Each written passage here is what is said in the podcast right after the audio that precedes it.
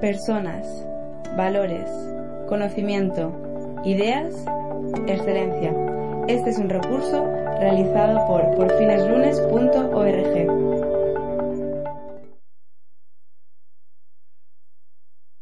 Pues muy bienvenidos.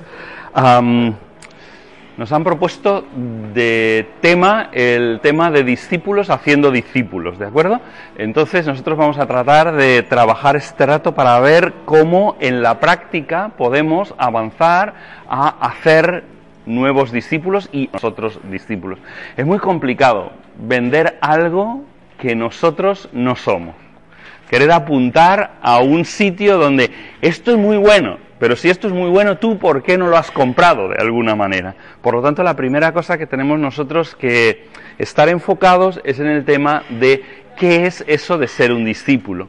Y quizás una de las cosas que podemos apreciar un poco es el, el, usted está aquí, ¿no? ¿Cuál es la situación real del discipulado en nuestras iglesias? Podríamos decir, y aquí comienza con esta frase, la primera responsabilidad de un líder es definir la realidad porque la primera responsabilidad que tienen todos los responsables de una iglesia es decir, en qué punto de partida estamos. Y cuando hablo de responsables de iglesia, hablo de responsables en cualquier área de la iglesia, desde responsables de jóvenes a responsables de adolescentes, a responsables de grupos pequeños, lo que sea. La primera responsabilidad que tiene es definir de qué realidad partimos, cuál es la situación en la que estamos nosotros como grupo, como iglesia, como congregación en cualquier área definir el sitio y el lugar desde el que partimos. Mirad, nosotros partimos de un lugar que no es bueno.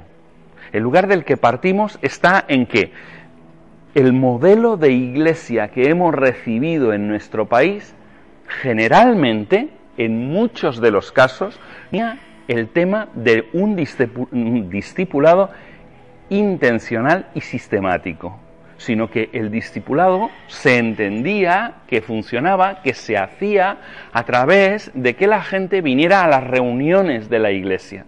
Y la clave de ser un buen cristiano, de ser un discípulo, era que venía a las reuniones de la iglesia. ¿Sí? Esto es como se ha hecho en nuestro país, en el modelo que hemos recibido, se ha hecho discípulo. sí, es muy buen creyente. Y a continuación tú decías, porque es muy buen creyente, viene a todos los cultos, ¿vale? Entonces, esa era la explicación, porque nosotros pensábamos que a través de venir a todos los cultos, uno conseguía ser el discípulo que el Señor había querido que fuésemos. La realidad es que no ha sido así. La realidad es que venían a todos los cultos y eran unos asistentes. Billy Graham, que falleció hace poquito, tenía una frase que para mí es muy indicativa. Decía, Podrás pasarte 20 años sentado en un parking, pero nunca serás un coche. ¿Vale? Entonces lo que tú defines, lo que tú eres, no es el lugar en el que te sientas. Puedes pasarte la vida sentado en una iglesia y no ser un discípulo, sino eres simplemente un asistente a cultos. Y este es el modelo que nos han dejado. El modelo, no nos han dejado por mala voluntad, los han dejado porque ellos ya recibieron este modelo anteriormente. Y lo que han interpretado es que su responsabilidad era transmitir este modelo. Y así ha venido de generaciones hasta el día de hoy. Durante siglos el cristianismo no se ha estado preocupando en el cristianismo occidental, no estoy diciendo de todo, tampoco estoy diciendo en todas las iglesias del país, estoy diciendo como modelo general hemos tenido un hueco ahí. Por lo tanto, eso es definir la realidad, es definir en qué sitio estamos, porque si no sabemos en qué sitio estamos, no sabemos hacia dónde tenemos que ir. Por lo tanto, el momento en el que estamos es, es este. El discipulado intencional y sistemático no forma parte del equipamiento de serie de la iglesia. Y cuando digo discipulado quiero decir eso, intencional y sistemático. Es decir, hacer discípulos porque eso es lo que nosotros creemos que el Señor nos envió a hacer. El Señor nos envió a hacer discípulos y por lo tanto nosotros tenemos como intención hacerlos y además hacerlos de una forma sistemática, constantemente. Toda la iglesia se dirija a hacer discípulos. Hay una gran diferencia entre el número de personas que dicen seguir a Jesús y el impacto que causa en una sociedad. Con muy pocos cristianos a lo largo de la historia el cristianismo causó un gran impacto. No se necesitan multitudes de cristianos, sino, ¿sabéis cómo el tema de la levadura? Tú para que leude toda una masa no tienes que poner un kilo de levadura, tienes que poner una pequeña cantidad, porque una pequeña cantidad de levadura hace fermentar toda la masa entera, no necesitas un montón, necesitas poco de levadura y algo de tiempo. Con el cristianismo ocurre lo mismo. El cristianismo no necesita ser una mayoría. Durante siglos, perdón, en Europa el cristianismo ha estado en el centro de la sociedad, pero el cristianismo no siempre estuvo en el centro de la sociedad. Cuando comenzó en los tiempos de Jesús, cuando Jesús marchó, ¿cuántos discípulos tenía? 120.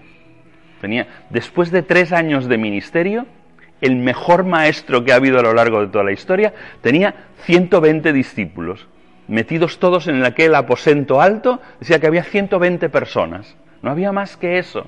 Por lo tanto, fijaos que Jesús no se preocupó de las multitudes. Esto lo iremos trabajando hoy durante este tiempo varias veces, ¿vale?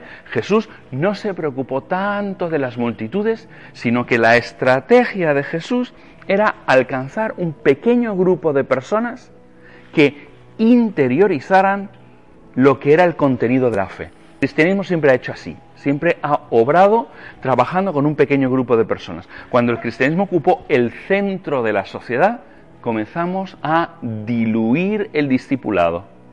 Todo el mundo era un cristiano. Ya no eran aquel grupo de personas comprometidas con Jesús, sino que la sociedad entera decía ser cristiana.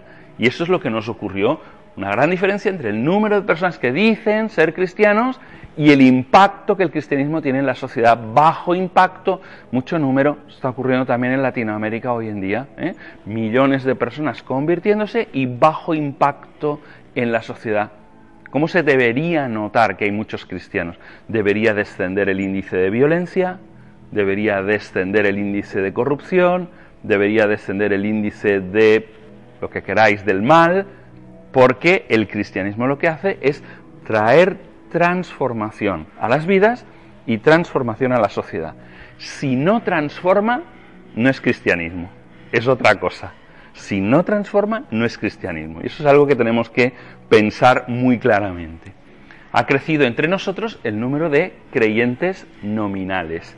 ¿Qué es un creyente nominal? Un creyente nominal es aquel que de creyente solo tiene el nombre. Eso es un creyente nominal, solo de nombre. Pero los contenidos del cristianismo no están en su vida, ¿vale?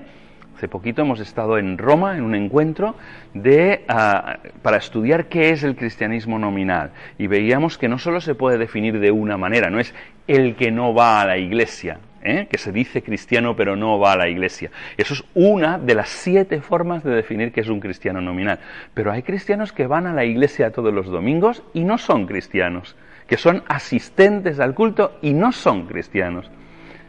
Ellos dicen ser cristianos, pero luego en la práctica del día a día no ves que estén haciendo lo que un cristiano hace. Por lo tanto, son cristianos nominales. Y el número de esos cristianos nominales entre nosotros ha crecido. Gente que estaba con vosotros, quizás, en vuestras iglesias, y que hoy en día no está. ¿Cuántos marcharon? ¿no? ¿Cuántos han ido partiendo de la iglesia? Pero ¿cuántos se han quedado y realmente vosotros los conocéis? Los conocéis perfectamente. Sabéis que realmente los contenidos del cristianismo no están en sus vidas. Eso es un cristiano nominal y eso ha ido creciendo entre nosotros.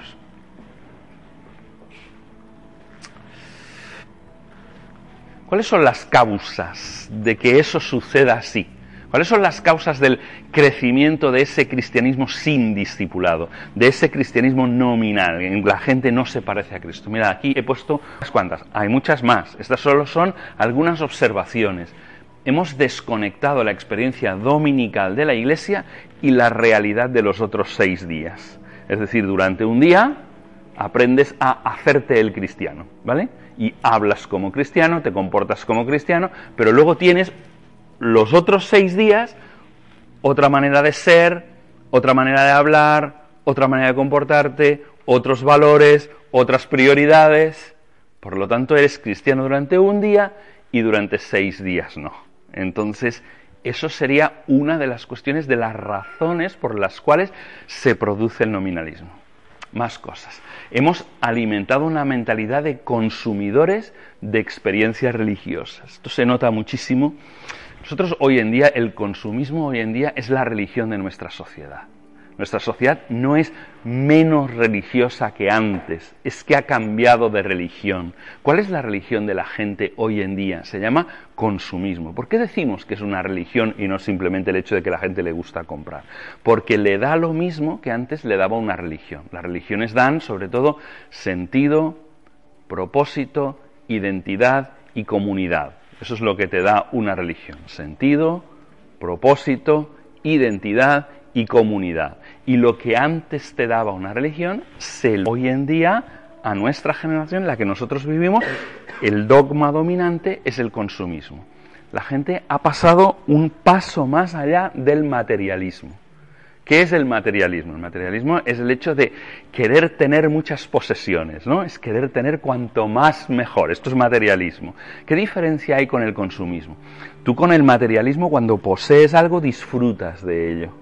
Pero con el consumismo lo que te hace disfrutar es lo siguiente que comprarás. No importa cuántas cosas tengas, siempre es el deseo de tener una cosa más, una nueva cosa, algo más añadido, ¿de acuerdo? Y eso es lo que nos hace vivir. Pensad cuáles son los edificios más grandes de nuestra ciudad en el día de hoy. ¿Cuáles son? Los los centros comerciales es el sitio más grande. La gente va a pasar su tiempo libre ¿dónde? Al centro comercial. ¿De acuerdo? Entonces, fijaos que en el centro comercial está todo, el ocio está junto. Puedes comer, puedes ir al cine, puedes comprar, porque esto es el conjunto de lo que el ocio de nuestra sociedad está. Entonces, el consumista traslada del centro comercial al resto de realidades de su vida. Él sí hace un buen discipulado. Los cristianos tienen aislado el cristianismo en la iglesia y los otros seis días separados. Ellos integran la experiencia y ser consumista ocupa los siete días de la semana. Son buenos discípulos del consumismo, porque unos días están comprando y los otros días están mirando qué comprarán y los otros días deseando comprar algo nuevo y eso se produce como una forma constante. Eres el adorador de una nueva religión. Incluso ahora lo que hemos hecho es iglesias consumistas, ¿vale? Iglesias en donde en lugar de hacer discípulos, hacemos consumistas.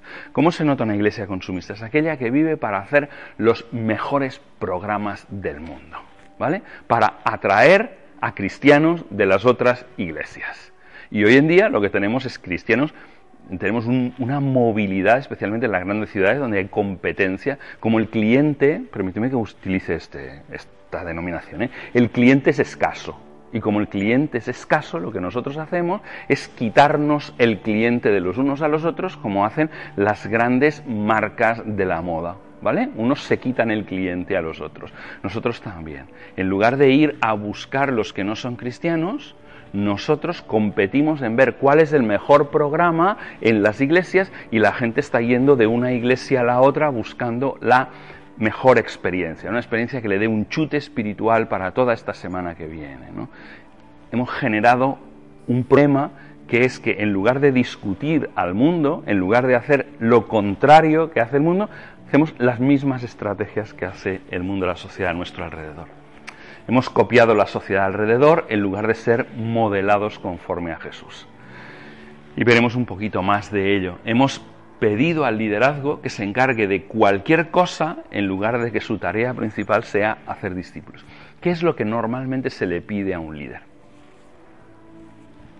Que nos cuide, ¿verdad? O sea, que el líder cuide de su congregación. Al líder de jóvenes que cuide de sus... Y si no nos cuidan suficiente, nos vamos a otra parte, ¿vale? Esto es el, el tema. Pero sabéis una cosa, los líderes no están para cuidaros. Lo siento no funciona así esto. Los líderes están para hacer discípulos y para entrenaros a vosotros para hacer discípulos. Un líder cumple su función cuando hace discípulos y cuando ayuda a los demás a hacer nuevos discípulos. Porque el negocio de la iglesia, que lo ponga en este término, es el negocio del crecimiento espiritual. El negocio de la iglesia es el crecimiento de el número de cristianos por número de discípulos. Esto es, pero no robándolos de la iglesia de al lado, ¿vale?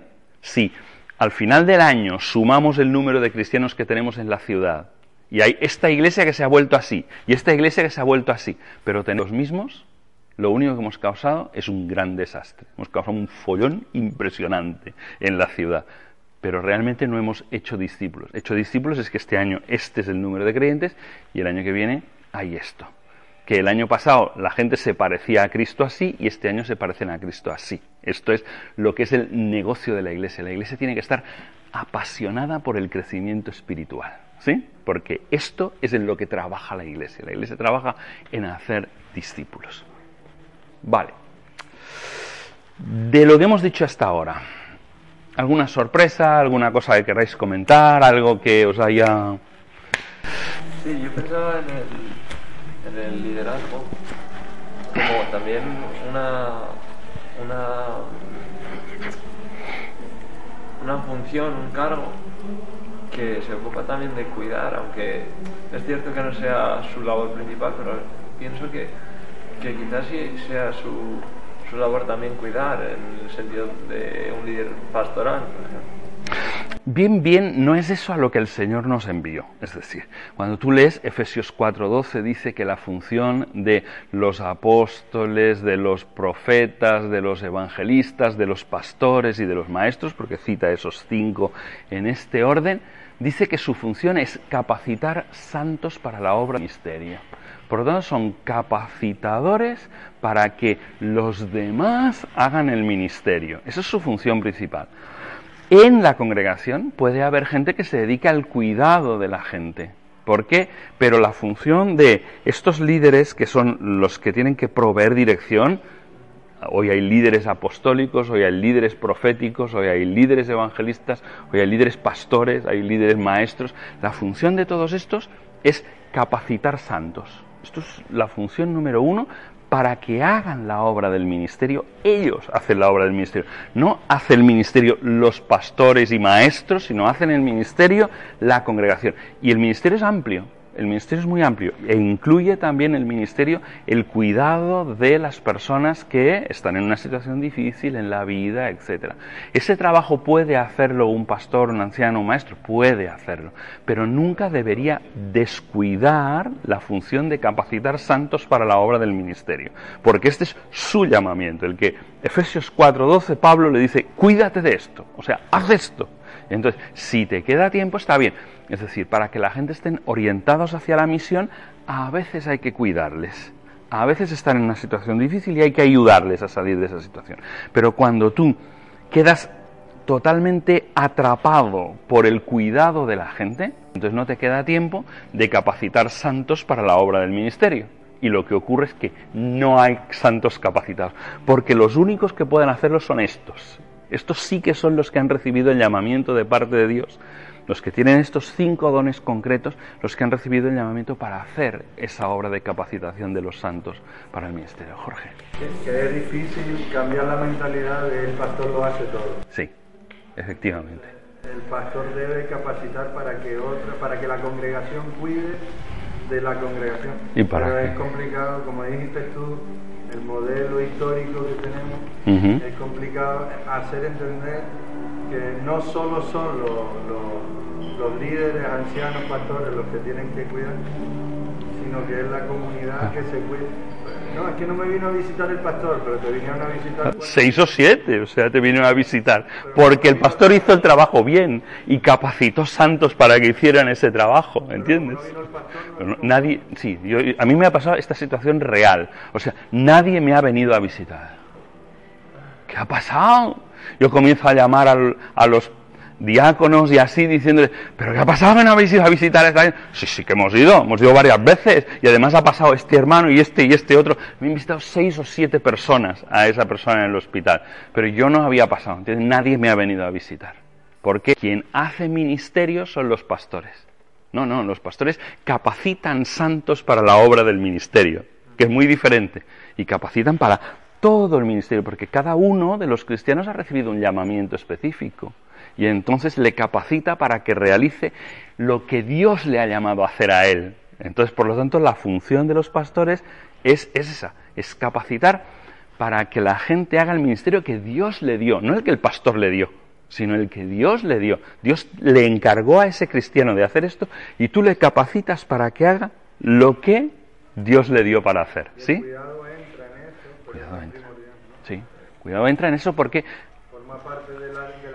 Exacto, la capacitación incluye el cuidado pastoral de la gente, lo incluye, pero no es la función principal de un pastor, sino que la función principal de un pastor es capacitar santos para la obra del ministerio. Eso hay que recordarlo siempre, Efesios 4:12 es donde describe la función de pastores y maestros, dice específicamente. Y eso, esa función de capacitar santos para la obra del ministerio incluye la enseñanza, incluye el cuidado, incluye el acompañamiento, incluye un montón de cosas, pero siempre enfocado a capacitar santos para la obra del ministerio, ¿sí? Para el discipulado, sí, para que ellos sean discípulos, que hagan discípulos, que hagan discípulos, ¿sí? Segunda de todos, dos. Esto es un proceso que no debe detenerse nunca, ¿eh? Pero iniciamos cada uno de nosotros desde su grado de responsabilidad, cada uno tiene su llamamiento en ese sentido de hacer discípulos. Muy bien.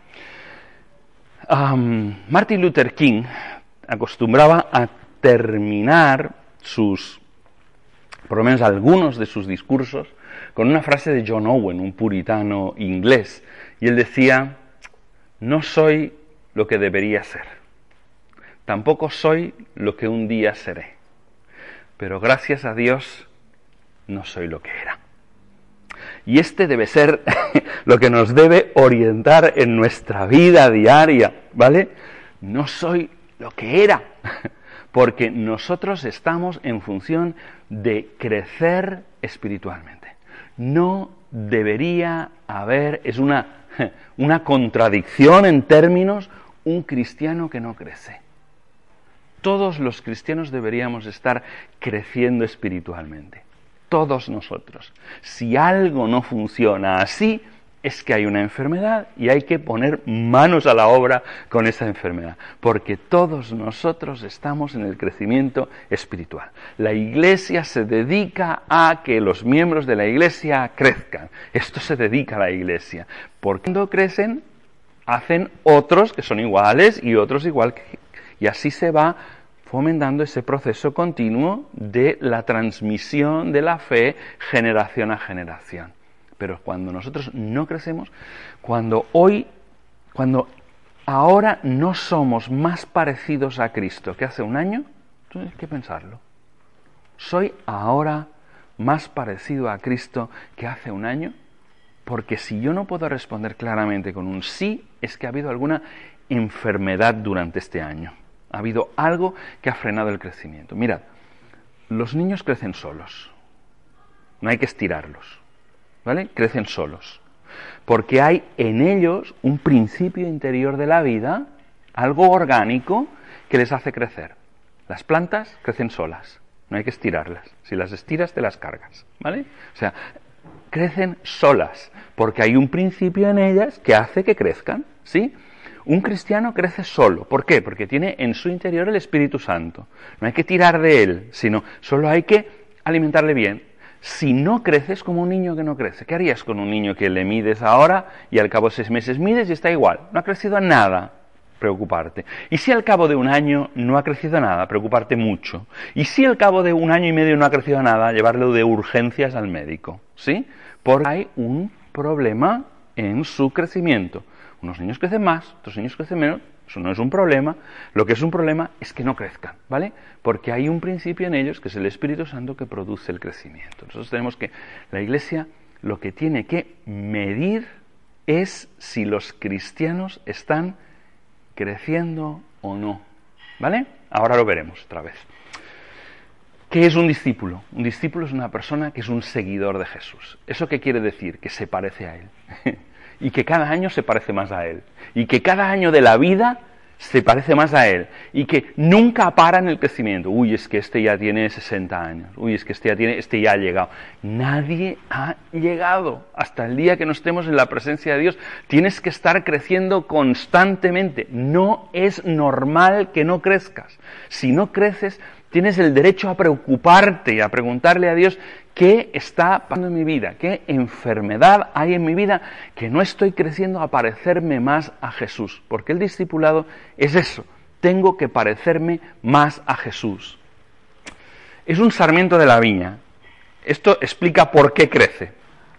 Jesús en el capítulo 15 de Juan explicaba una cosa, explicaba que nosotros somos como las ramas de la viña, el sarmiento es la rama de la viña, ¿sí? Y que se produce el crecimiento porque está pegado a la viña. Entonces, del suelo, de los nutrientes, la savia circula por la viña. Y el sarmiento, la rama que está pegada, le circula la vida de la cepa de, la viña, ¿entendido? Por lo tanto, eso es lo mismo que nos ocurre a nosotros. ¿Por qué crecemos nosotros? Crecemos porque estamos pegados a Jesús. Jesús dijo, separados de mí, nada podéis hacer. Fin de la historia. ¿Por qué? Porque deja de circular la vida de Dios en nosotros. Cuando yo soy un cristiano, estoy pegado a Jesús. Hay una expresión muy bonita de Pablo. Pablo dice, estoy en Cristo. ¿Qué significa estar en Cristo? Significa que estoy pegado a Él y que la vida eterna, que es la que circula por Jesús, como yo estoy pegado a Jesús, la vida eterna circula en mí, ¿vale? No es que tenga vida eterna, ¿vale? Eso es una expresión. No, es que la vida eterna circula en mí. Cuando uno se convierte, se pega a Cristo. Cuando uno se pega a Cristo, la vida de Dios comienza a circular en uno. Esto es lo que se produce, esto es lo maravilloso y brutal que es que la vida de Dios, vida eterna, no es principalmente una vida muy larga. No, no, no es una vida muy larga, es una clase de vida diferente.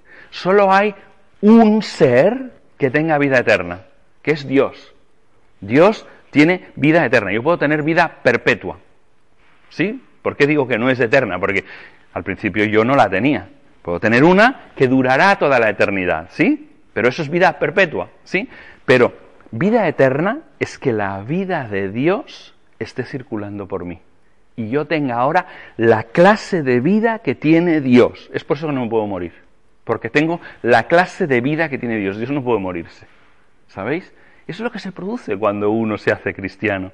Por lo tanto, si tú te separas de Cristo, esa vida deja de circular. Si tú no estás pegado a Cristo ni nunca lo estuviste, esa vida deja de circular por ti y por lo tanto tú no creces. Pero todo el que tiene la vida eterna crece.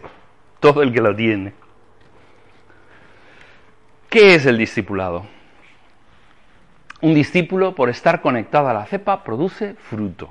Si está conectado, la vida de Dios circula por él, y cuando llega el mes de, de abril, mayo, junio, comienza a producir fruto. Y cuando llega diciembre tiene, hay un montón de granos bonitos, fantásticos, preciosos. ¿Por qué? Porque ha producido fruto y no tiene que hacer nada. Eso es lo curioso. Es decir, cuando tú estás pegado a Cristo, no tienes que hacer nada. No tienes que hacer un esfuerzo para que la vida eterna circule por ti. No, el Espíritu Santo lo produce. Es, es algo sobrenatural, es algo que, que funciona tal cual. ¿Entendéis? Es, no es por tu esfuerzo. Es que me esfuerzo mucho. No, no, no, no funciona así, de ninguna manera. Es solo que la vida de Dios está circulando en tu interior y tú produces fruto. ¿Cuál es el fruto que produces? La Biblia habla del fruto del Espíritu Santo. ¿Habéis visto que no dice los frutos del Espíritu Santo, sino dice el fruto del Espíritu Santo? ¿Qué cosa? Y luego cita nueve. Dice, pero ¿por qué citas nueve si has dicho el fruto del Espíritu Santo? Muy bien, porque el fruto del Espíritu Santo es el carácter de Jesús. Esas nueve características que hay en Gálatas 5:22, amor, gozo, paz, bondad, benignidad, longanimidad, etc. Esas nueve características que hay ahí es el carácter de Jesús. Por lo tanto, no está hecho para que tú escojas, ah, yo voy a producir amor, yo voy a producir gozo, yo voy a producir paz. No, no, no, no, no, no funciona así. El fruto es un paquete entero, ¿sí? El Espíritu Santo produce en ti el carácter de Cristo y tú cada vez eres más parecido a Cristo. No es esforzándose, es permitiendo la acción de Dios. Sobre el Espíritu Santo en la Biblia hay cuatro mandamientos, dos positivos y dos negativos, además, solo hay cuatro. No, no busquéis más, que no hay más que cuatro. Y dos de ellos son muy indicativos porque son los negativos. Dice, no apaguéis el espíritu, no entristezcáis al espíritu, ¿entendéis? Si tú no apagas, tú no entristeces, el Espíritu Santo simplemente circula por ti. Eres como estar pegado a la cepa y la vida eterna circula por ti y tú produces el fruto de una forma natural, no por esfuerzo, sino por estar pegado a la cepa. Es un proceso que el Espíritu Santo produce, por el cual los cristianos llegan a parecerse más a Jesús. Hace poquito hablábamos de Efesios 4:12, ¿os acordáis? Capacitar santos para la obra del ministerio. Pero, ¿qué dice versículo a continuación? Dice, hasta que todos lleguemos a la estatura de aquel hombre perfecto.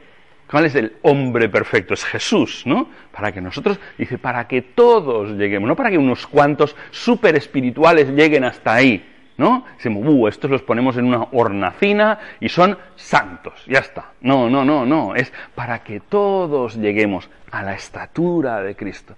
El Espíritu Santo es un proceso que dirige nosotros para que lleguemos a ser como Jesucristo, lleguemos a la estatura de Jesucristo. Esto es lo que el Espíritu Santo está haciendo en tu vida. Eso es lo que Él produce por sí solo.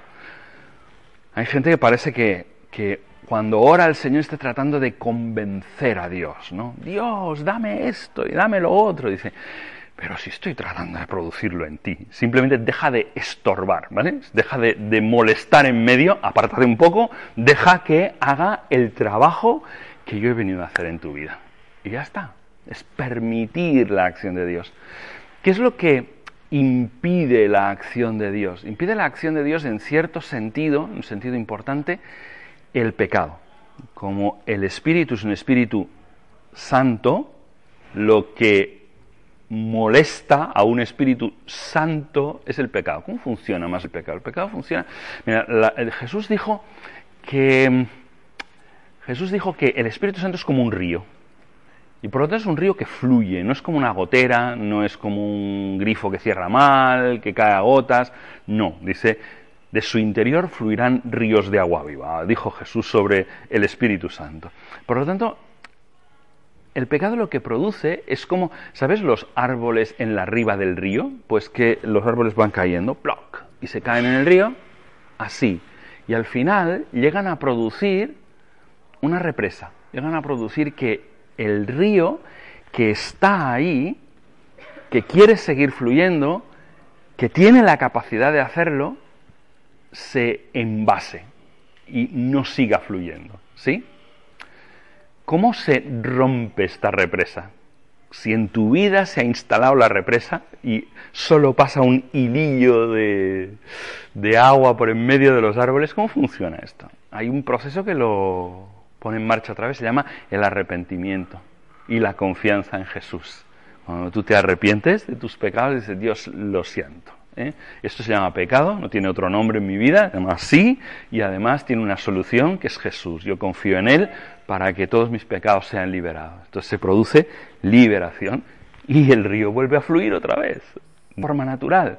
Por lo tanto, no, se trata de convencer al río de que fluya. No hay nadie que tiene que irle a hablar al río diciendo, oye, por favor, fluye y fluye más rápido. No funciona así, el río fluye solo. Lo único que tienes que hacer es liberar aquello que en este momento pueda estarlo obstaculizando en más o en menos. Un discípulo hace discípulos. Esto es lo que vemos constantemente en la escritura. Casi sin quererlo, un discípulo hace discípulos. Es lo que dice Mateo 28, 19. El Señor Jesús dice, toda autoridad me es dada en el cielo y en la tierra. ¿Vale? Por lo tanto, porque yo tengo toda la autoridad sobre el cielo y en la tierra, y de hacer discípulos. ¿Vale? Y eso es lo que nosotros tenemos que hacer todos los días. Vivir como discípulos hace discípulos. Si no vivo como discípulo, no hago discípulos. Es como enseñar a la gente, uh, esto de ser un discípulo es chulísimo. Veis un discípulo. Si fuera tan chulo, tú lo serías, ¿no? Esa es la cuestión. Por lo tanto, no se trata de convencer de algo que tú no eres, sino se trata de decir simplemente a la gente lo que a mí me ha venido bien, lo que ha sido la mejor experiencia de mi vida, te la recomiendo. Entonces la gente te contesta con aquello típico de, ah, eso está muy bien para ti, pero no tiene que serlo para mí. Y entonces tú contestas a continuación, pero te iría mucho mejor si sí lo fuera. Y, te quedas más ancho que lo que quieras. O sea que e, es verdad, te iría muy bien que así lo fuera. Entonces, las personas pueden, pueden ver a Jesús en nosotros. La gente se convierte no cuando ven a Jauma, la gente se convierte cuando ven a Jesús. Si no pueden ver a Jesús, la gente no se convierte. La gente en aquel tiempo, cuando veían a Jesús, se convertían o lo odiaban. Solo había una de dos posibilidades, o convertirse o odiarlo. Hoy en día cuando le ven pasa lo mismo, pero tienen que ver a Jesús, tienen que ver a Jesús. Si no ven a Jesús, la gente no se convierte. ¿Qué es éxito? ¿Qué es éxito? Cuando una iglesia dice que tiene éxito? Vamos a ponerlo, vamos a desplazarlo. A una, vamos a comenzar por una actividad de GBU. ¿Cuándo una actividad de GBU es un éxito?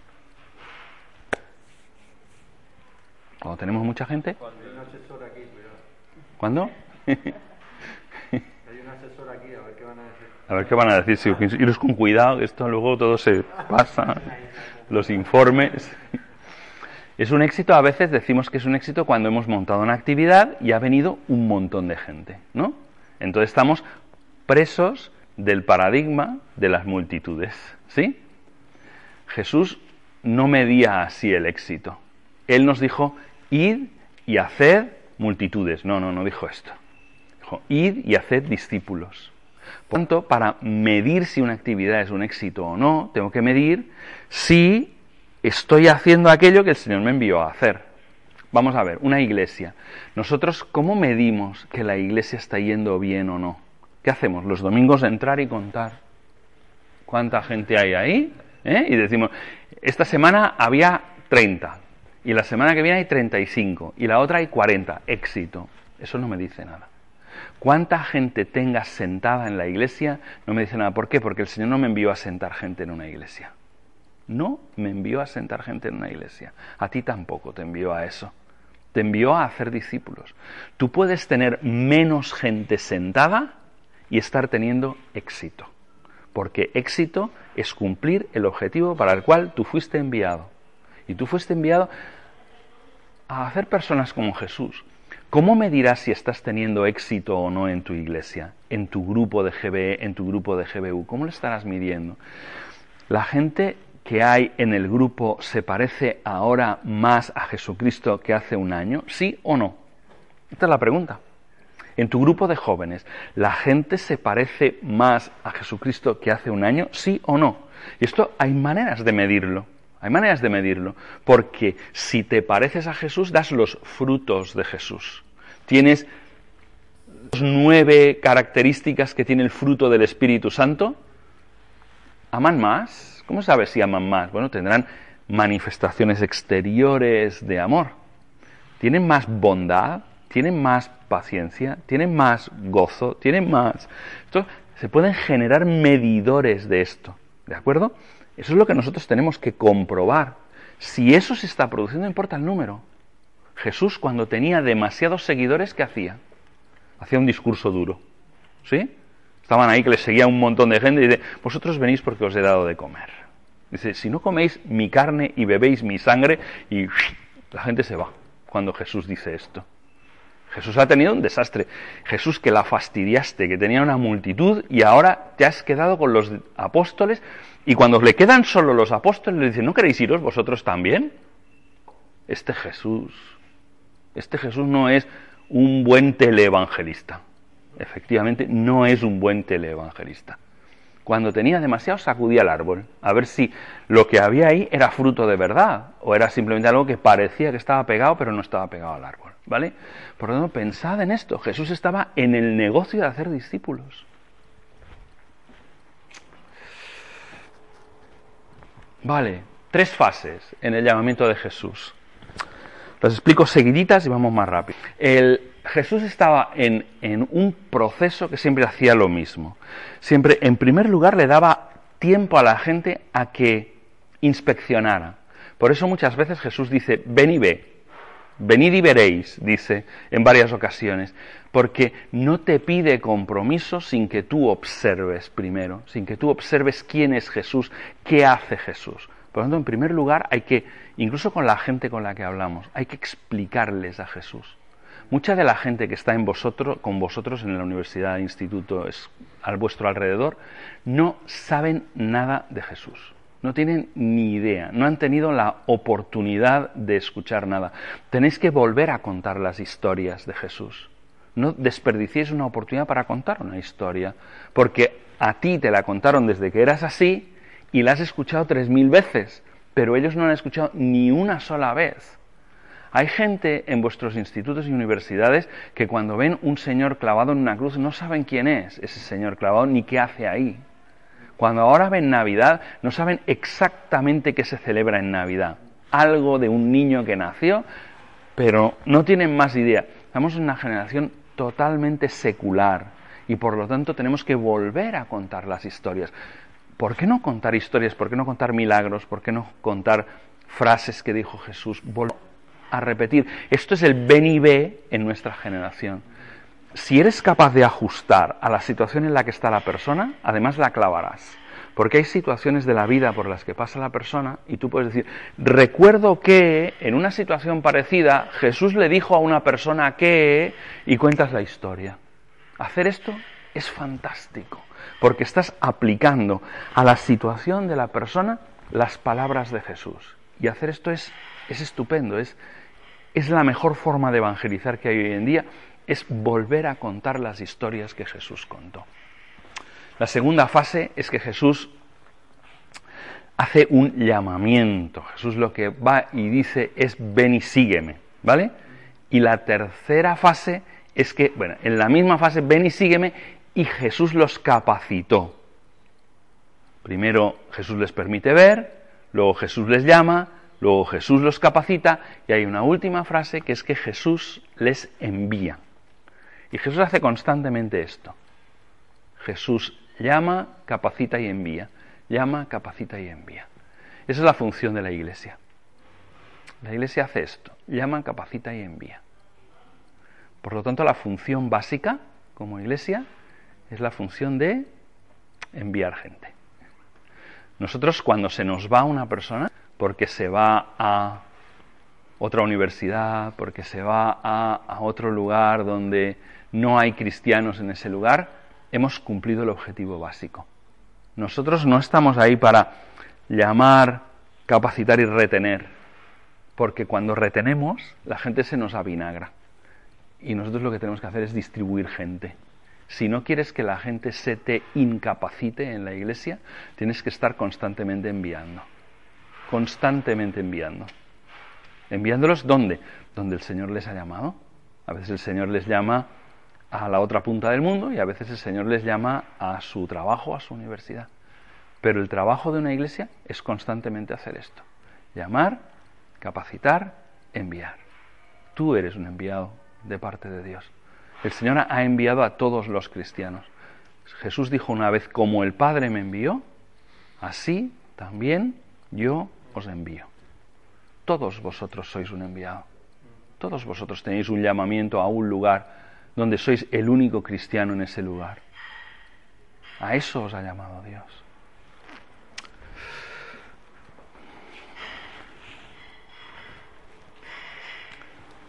Dos razones para centrar el trabajo en discipular. El primer lugar es transformación. Jesús se dedicó a un grupo muy pequeño de gente, Jesús no se dedicaba demasiado a las multitudes. Jesús se dedicaba más a un grupo pequeño de gente. Jesús trabajaba con un grupo de doce y con un grupo más pequeño de tres, porque Jesús sabía una cosa que es muy importante, que para producir transformación, tú, no, no ganas nada con tener un grupo muy grande que solo tengan una capa superficial de cristianismo. No ganas nada con eso. Necesitas gente que haya asumido profundamente el mensaje del Evangelio. Si no, cuando vengan las situaciones difíciles, cuando vengan los problemas, esas personas caerán, no tienen nada. Entonces tienes que invertir en personas que cada vez se parecen más a Jesús, en personas que cada vez han interiorizado más el mensaje del Evangelio, que cuando reaccionan de forma natural, reaccionan como Jesús. Esos son personas que han asumido el mensaje del Evangelio. Si quieres producir transformación, tendrás que dedicarte a un grupo pequeño de gente que tengan el mensaje del Evangelio de una forma muy profunda sino lo que tenemos hoy en día, lo que vemos, por ejemplo, en países Guatemala, por ejemplo.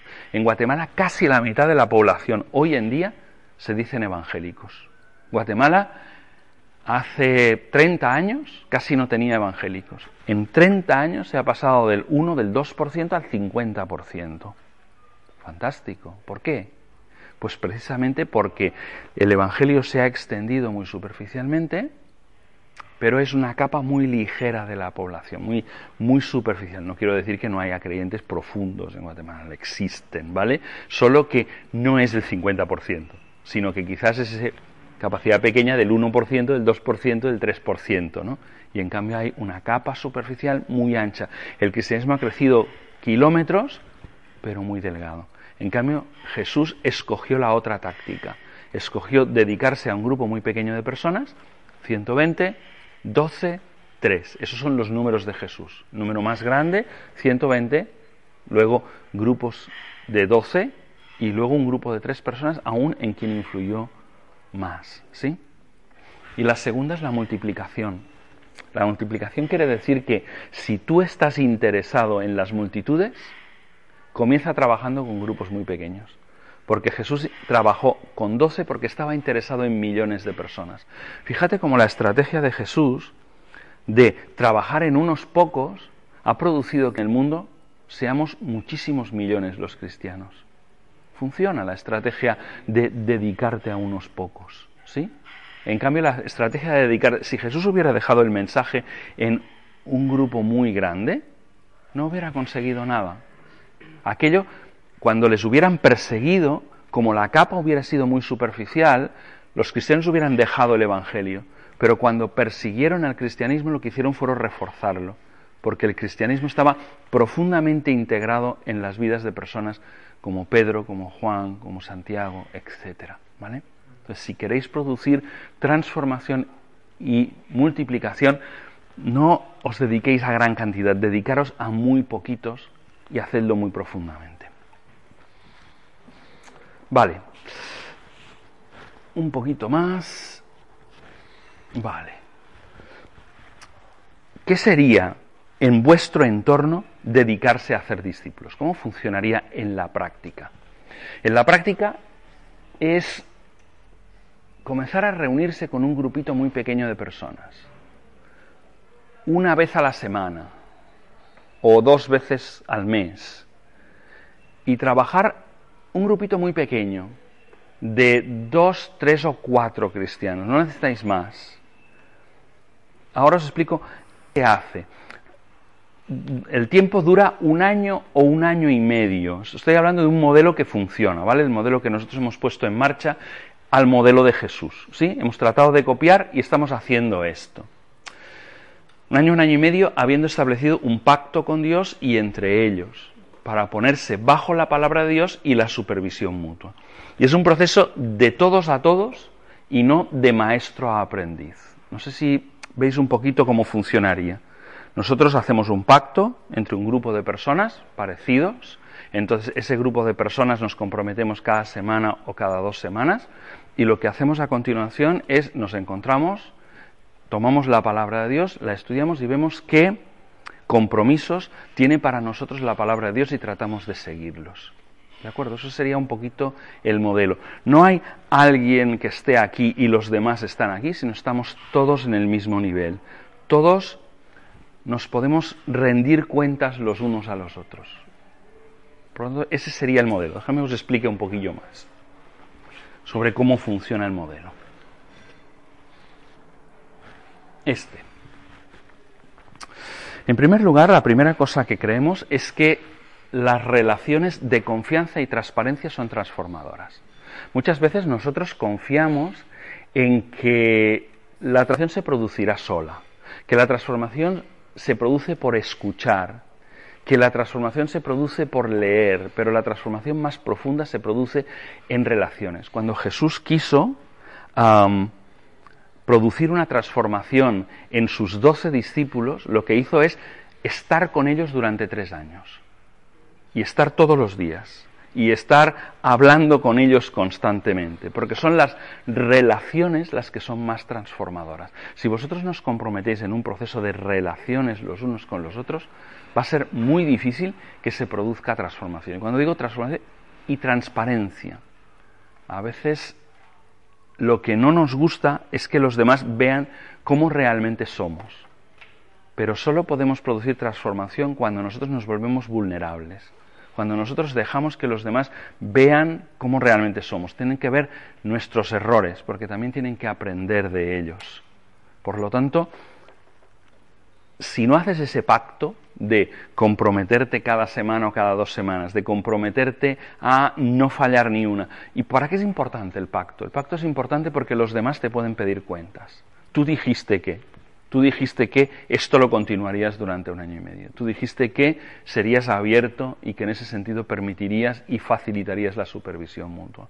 Por lo tanto, te estás comprometiendo. Y eso tiene un valor. ¿Vale? En segundo lugar, expuestos a la verdad. Lo que nosotros hacemos en eso simplemente es abrir las escrituras y las abrimos sistemáticamente. Por ejemplo, tomamos, podemos tomar un libro, pero lo normal que hacemos es coger un libro de la Biblia libro de la Biblia, por ejemplo, el Evangelio de Juan. Y cada semana analizamos un pasaje del Evangelio de Juan consecutivo, uno tras de otro. Y dejamos simplemente que la Biblia nos hable. Y lo que intentamos no es qué la Biblia dice en general, sino qué es lo que la Biblia dice, qué es lo que la Biblia significa y qué es lo que la Biblia me dice a mí en esta situación. Si no bajo a esa situación de suelo de lo que Dios está enseñando ahí, aprendo muy poco. Entonces por eso tenemos que ponernos en esa situación en la que la Biblia puede enseñarnos, en que la Biblia puede apuntar a las cosas que no están bien. Y nosotros tenemos que permitir que la Biblia haga esto. Muchas veces escuchamos la Biblia como quien escucha el Quijote. Y, sinceramente no es lo mismo, es la palabra de Dios. Y tenemos que permitir que la palabra de Dios toque nuestras vidas. Si no estamos resistiendo al Espíritu Santo, entonces no creceremos. No es que la palabra no esté, es que nosotros no la estamos tomando en serio. Y tenemos que permitir a la palabra de Dios que toque nuestros corazones. En tercer lugar, dispuestos a la supervisión mutua. Dispuestos a la supervisión mutua que, que cualquiera en el grupo me puede decir que no estoy caminando bien en ese aspecto. Y es algo que en lo que crecemos. El primer día no se produce, pero se va produciendo durante ese año y medio. Ah, tenemos que permitirle a los otros que nos pasen la mano por encima y nos pregunten qué tal el estado de tu alma. Porque hoy en día nos ponemos demasiadas capas de protección para que los demás no nos lleguen y entonces avanzamos poco espiritualmente. Jesús tenía la confianza en la libertad de preguntar cualquier cosa en cualquier momento. Los apóstoles y los discípulos, mm, Pablo dice que vio que Pedro no caminaba correctamente en Gálatas y dice que le amonestó. Y tenemos que conservar ese espíritu de amonestación los unos a los otros. Tenemos que permitirlo eso los unos a los otros. 74 veces, 74 veces en todo el Nuevo Testamento aparece la expresión los unos a los otros. ¿Cómo vamos a fomentar ese ministerio los unos a los otros si cuando el otro me va a decir algo, yo le digo, a mí nadie tiene que decirme qué? ¿Entiendes?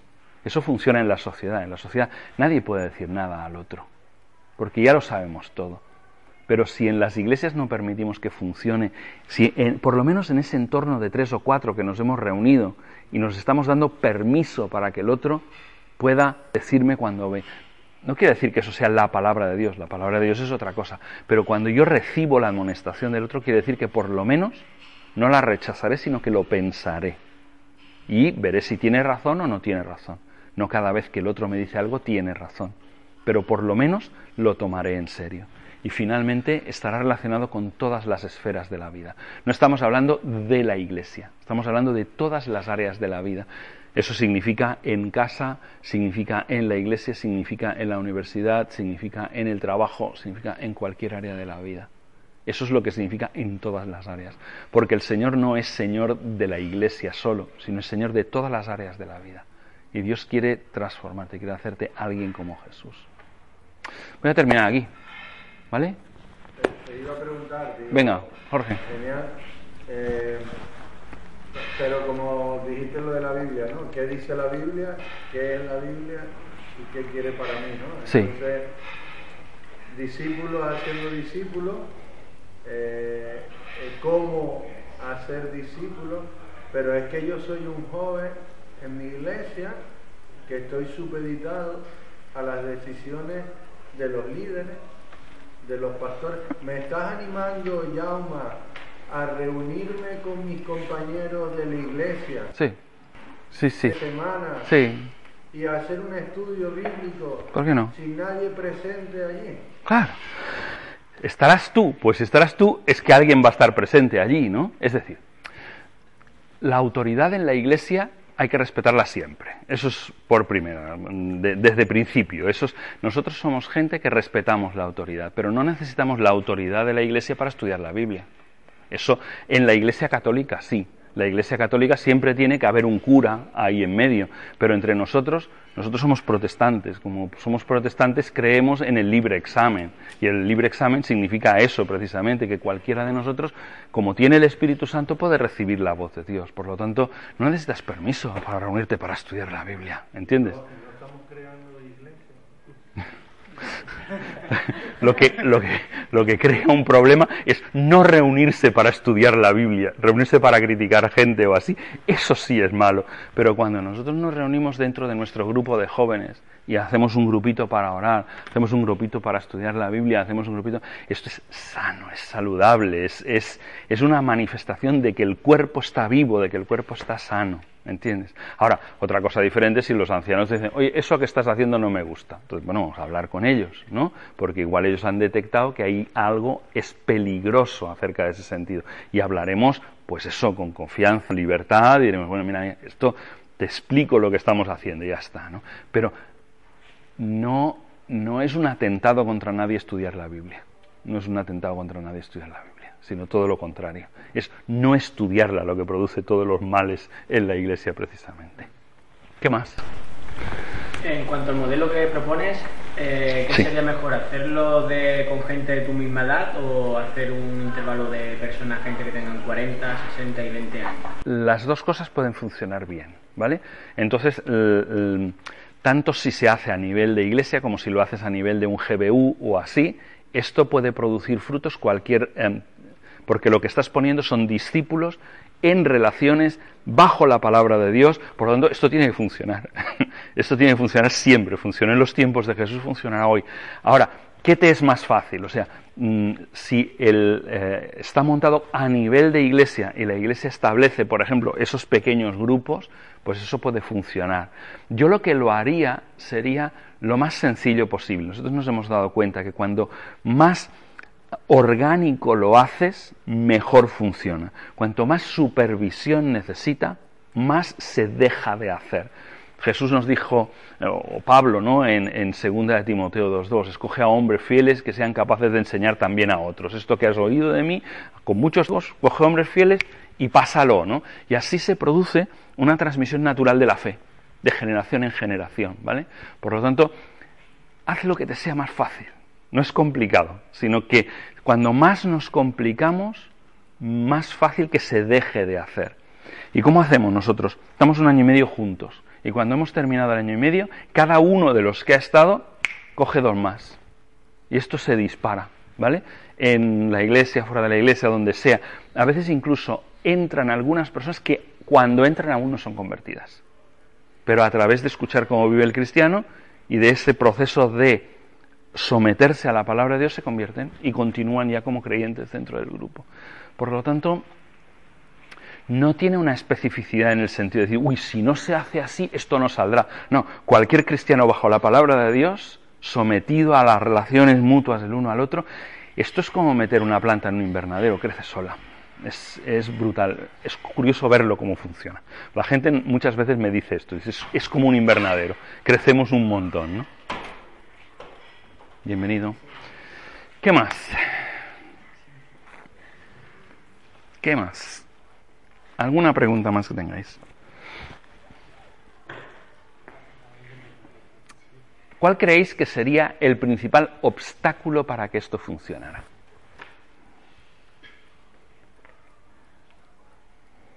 Hablemos de obstáculos, hablemos de las dificultades. Nosotros mismos, creo. ¿Vale? ¿En qué sentido? Creo que uno de los... Lo has puesto como el primer ingrediente, ¿no? La confianza en la transparencia. Sí. El miedo a la vulnerabilidad, el abrirnos, el Sí. reconocer que no somos superhombres ni supercristianos. Sí. El pasar un poquito de esa fase cuando nos vemos en la iglesia todas las mañanas, los domingos por la mañana, ¿qué tal? Bien, bien, bien, bien. O sea, estamos acostumbrados a que ni el que pregunta ni el que contesta espera la verdad. Entonces tenemos que comenzar a romper con eso en donde... ¿Tú lo has probado alguna vez? Dile alguna vez cuando alguien te pregunta en la iglesia dice estoy fastidiadísimo. Dirá, muy bien, muy bien, gracias. Por... O sea, ¿cómo que muy bien, gracias? Dice, estoy fastidiadísimo, tío. O sea, pero ni el que pregunta ni el que contesta espera la verdad. Entonces aquí el proceso comienza por gente que sí espera la verdad y que cuando tú dices fastidiadísimo quiere decir que te queremos escuchar. ¿Qué es lo que te pasa? ¿Cómo podemos ayudarte? Eso sí, lo que se dice en este grupo no sale de ahí adentro, porque si se rompe la confianza y entonces de esto que has dicho aquí se enteran allí, entonces tú no vales para el grupo. Si uno rompe la confianza, una patada y a la calle. ¿Vale? Que si no, rompe todo el grupo. Y entonces es lo que tenemos que evitar que lo que se dice aquí queda dentro de este entorno, no sabe nadie más, nosotros lo sabemos, no es un motivo para criticarte, es un motivo para orar por ti y todos tenemos debilidades y dificultades. Cuando uno se abre es una invitación a que todos los demás se abran también ¿no? y cuenten lo que quieran contar. Nadie está obligado a contar nada, solo es qué quieres que sepamos y ya está, fin de la historia. No cuentes nada que no quisieras que nosotros supiéramos. Ya está, sino con toda libertad, con toda confianza. Eso es como funciona. Sí. Y va creciendo. O sea, el primer día no esperemos que el nivel de confianza esté aquí el primer día. El primer día está aquí. Pero así que nos vamos reuniendo semana tras semana y unos van viendo cómo se preocupan los unos por los otros, el nivel de confianza va creciendo. Por lo tanto, deberíamos esperar que al cabo del primer año el nivel de confianza fuera alto. ¿sí? Si no se ha producido esto, es que no estamos siendo transparentes tampoco. Entonces, estamos siendo correctos. Mm. ¿Qué más? ¿Qué otras dificultades prevéis que pueda haber? Que podemos tener para que esto avance. Vosotros mismos, si tuvierais que comenzarlo, ya no hablo de en general, sino si vosotros, si tú tuvieras que comenzar un grupo, ¿dónde verías la dificultad para comenzarlo? Que dices, yo no podría, no podría por, ponle nombre a la dificultad. Redes sociales. ¿Redes sociales en qué sentido? Eh, bueno, la forma de comunicar con los demás que no impacte la forma de hablar a la gente y ya sea por redes sociales o por interacciones de tipo de tipo bueno quiero decir que lo, lo que lo que quiero decir es que no sé si me he explicado Un poquito sí, creo que lo que se quieren decir es que quizás el tema de que haya demasiada relación por redes sociales puede dificultar la relación personal con la gente. ¿Iba por ahí más o menos? Eh, puede ir por ahí sí Vale, vale, gracias. Am, Yo desde, perdón, desde fuera, no desde, sino desde fuera, y una de las cosas que intentas desde la postura en la que, en la que te encuentras inculcar un poco la visión. Yo creo que la falta de visión, de considerar que el Evangelio es poderoso para transformar vidas, para convertir a personas, el no tener esa visión es como, ¿para qué voy a hacer esto? Claro, no se puede porque el Evangelio no funciona. ¿No vamos a dejar? ¿Vamos a empezar algo? ¿No lo vamos a terminar? ¿Cómo empezamos? El Evangelio es muy poderoso. Un poquito cómo funciona cuando yo comienzo un grupo nuevo, ¿vale? Entonces, claro, yo estoy en una situación diferente a la vuestra. Pero cómo funciona es que me dirijo a una persona o dos. Primero, ¿sabéis cómo Jesús cuando tuvo que escoger a los apóstoles? Es decir, primero oró y pasó tiempo con ellos. Es decir, no los escogió el primer mes, sino de todos los discípulos esperó seis meses para escogerlos y después tomó toda una noche de oración y luego se dirigió y escogió a los doce. Entonces, no dejes que te escojan ellos a ti, tú escoges, ¿vale? Tú oras delante del Señor y dices, el Señor me mostró que es este y este. Y entonces te diriges a ellos y les cuentas el plan, te los traes los dos y dices, quiero hacer esto, este es el plan. El plan es número uno, relaciones de transparencia. Número dos, sometimiento a la palabra. Tres, tenemos confianza mutua, nos pedimos cuentas. Cuatro, hablamos de cualquier tema de la vida. Todo entra dentro del discipulado. Y entonces les dices, pero esto es un compromiso. Es decir, no hace falta que firmes el pacto, pero sí que hay un pacto. El pacto es que vamos a estar un año y medio. En este año y medio vamos a tomar totalmente en serio. Esto va a ser nuestra prioridad. Si el otro dice, bueno, yo no sé si es la prioridad para mí, dice, tú no sirves, otro. ¿Entiendes? No, no pierdas un año y medio de tu vida con alguien que no está firmando el pacto, porque vas a perder vida, vas a perder, te vas a fastidiar un montón y vas a perder el tiempo. Por lo tanto, la persona tiene que verlo. Si de momento puedes decir, ir a vuestra casa y en 15 días volvemos a hablar del tema. Y en 15 días hablas del tema otra vez, si lo ven claro, si lo tienen claro delante del Señor, entonces comenzaremos. Nos comprometemos que cada semana o cada dos semanas nos vamos a encontrar, plan, en tiempo de examen también, nos vamos a encontrar siempre, ¿vale? No trabaja uno solo, trabajan todos, todos han mirado el pasaje de la escritura que toca para hoy, no hay uno que enseñe y los demás que aprenden, sino que todos vienen ahí con el Señor me ha dicho esto, el Señor está haciendo esto. Muchas veces comentamos cuestiones como en esta semana he visto obrar al Señor en esto, en esto, en esto. ¿Cómo estamos viendo a Dios actuar? ¿no? Y vamos viendo, sinceramente, vemos milagros, vemos cosas totalmente extraordinarias, cosas totalmente sobrenaturales cuando estás en medio de una relación de discipulado como esta. Pero yo simplemente lo que hago es orar y dirigirme a ellos y pedirles si tienen este compromiso. Así comienzo. Y funciona. Simplemente, no, no es tan complicado esto. Es... Solo que tienes que bajar tu perspectiva. Y eso sí, es un tiempo, como tú decías, de sin móviles. Es un tiempo en el que nos olvidamos de las pantallas y nos dedicamos a las caras. Y eso es la cosa. ¿Qué más? Para mí una dificultad sería precisamente encontrar a ese tipo de gente que quiera hacer esto contigo. Y porque es que por experiencia en la iglesia y en los diferentes discipulados en los que he estado, comienza y luego se va dejando con el tiempo. Unos no pueden, los exámenes, no sé qué. Entonces voy con la mentalidad de que al final va a ser así. Al principio uno está motivado y tal, pero luego pues se va dejando por cualquier cosa. Es muy difícil que los coincidan el mismo día, la misma semana.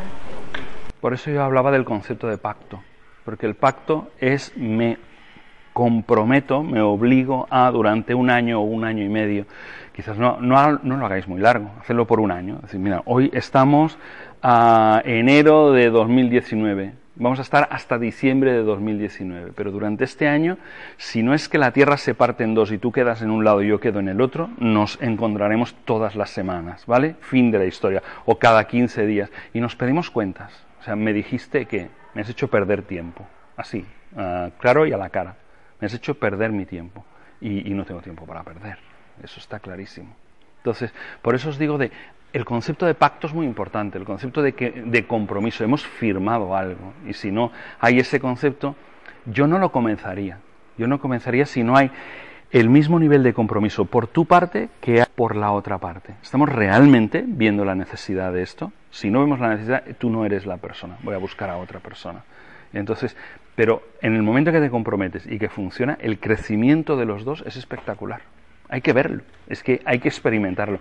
Pero con gente no comprometida no se produce, porque si no está comprometida a venir, es que no está comprometida a abrirse, no está comprometida a que haya mutua supervisión, no está comprometida en nada, si realmente no se compromete ni con lo más básico, que es estar todos los días ahí. Insisto, si no es por enfermedad gravísima que te ingresen en el hospital, si solo es que tenías un resfriado muy grande, no te preocupes, no salgas de casa, vengo yo a tu casa. O sea, esa es la cuestión de que eso no se rompe por nada, porque hay un pacto. Si no hay pacto, no vale la pena seguir. ¿Vale? Pero el concepto de pacto no, Sí. no, no vale nada hoy en día. Jope, O sea, no me digas eso. no, no digo blanco hoy y Sí. el blanco puede variar en función a múltiples variables. Está lloviendo, estoy malo, no tengo tiempo, tengo un examen No. y todo eso cambia en función a- al criterio. Yo, sí, yo me comprometí, pero es que tienes que entender No, yo, yo no entiendo nada, cojo por el cuello al otro. O sea, que- claro, me estás haciendo perder tiempo, estás robando tiempo que es realmente muy útil. Yo también soy gente ocupada, yo también necesito ese tiempo. Por eso es, lo importante es hacerle entender al otro, no me hagas perder mi tiempo, no me hagas perder mi tiempo que no lo tengo. Por eso am, esa relación es importante. Sí, si encuentras eso, si ves que la persona comienza a hacer el tonto, no lo alargues más. No lo alargues más, es inútil. O sea, así que en el segundo o tercer mes ves que comienza, que no vengo por esto, por lo otro, es sentido de Dios que lo teníamos que dejar. Fin de la historia. Te lo sacas de encima, porque esa no era la persona, te equivocaste al orar por él. Adelante, había otra pregunta. Por ejemplo, supongamos que empiezas un, grupo de discipulado con tres personas, bueno, cuatro contigo, y una de ellas eh, con el tiempo deja de estar. ¿Consideras eh, oportuno eh, integrar a un nuevo participante se, se sigue con el mismo grupo? De nada, no meto nunca en medio a nadie porque no tiene el ADN que nosotros hemos cogido. Nosotros llevamos una dinámica, las relaciones son una dinámica, es decir, que meter un elemento extraño ahí adentro, eso dinamitaría todo el grupo. Por lo tanto, esos que han comenzado cuatro, si luego son tres, terminan el grupo con tres. Y cuando terminan cada uno del año, se comprometen a cada uno, nosotros cogemos otros. Y así ah, es como creció la iglesia cristiana en los primeros tiempos. Cuando uno terminaba, cada uno cogía otro.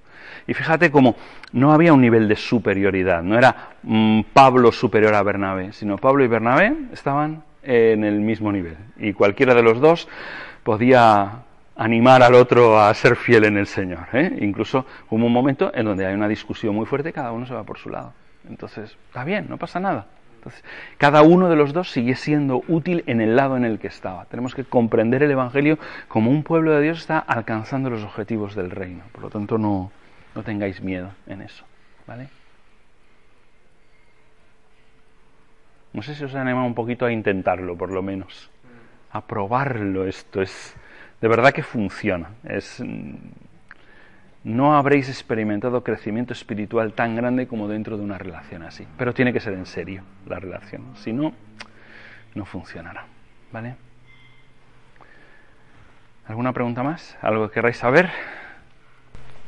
¿Terminamos aquí? iglesia local las, Sí. las denominado también como grupo de tres o cuatro ahí. Sí. Pero la exposición de los problemas personales y eso también se puede realizar en medio de la congregación, en la comunión, ¿no? Sí, lo que pasa es que cada vez que el grupo es más grande se pierde intimidad. Entonces, hay cosas que se pueden decir en el nivel grande, del grupo grande, hay cosas que se pueden decir en el nivel del grupo de 12, por llamarlo así, serían los grupos pequeños, las células, cada iglesia le llama con su nombre si es que las tienen.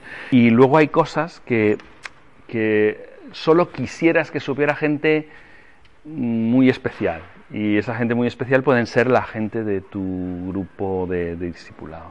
Entonces, siempre funciona así, la confianza siempre se tiene por grupos y cada vez cuando más grande es el grupo, hay cosas que no publicarías en tu Facebook, pero hay cosas que, que se las dirías en pequeño al lado del oído a alguien, ¿no? Entonces, de eso se trata, de aquilatar qué se puede decir aquí, aquí y aquí. ¿Quién termina con una oración? ¿Quién quiere terminar? ¿Un voluntario o voluntaria?